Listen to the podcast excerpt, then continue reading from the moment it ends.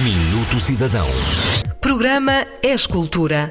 O programa que permite o acesso gratuito a equipamentos e atividades culturais para jovens de 18 anos vai passar a ser permanente a partir do próximo mês de maio. Este foi um dos projetos vencedores da primeira edição do Orçamento Participativo Portugal, que entrou em vigor em abril de 2018. Entre museus, monumentos, eventos musicais ou teatros, a oferta total ultrapassa os 350 equipamentos.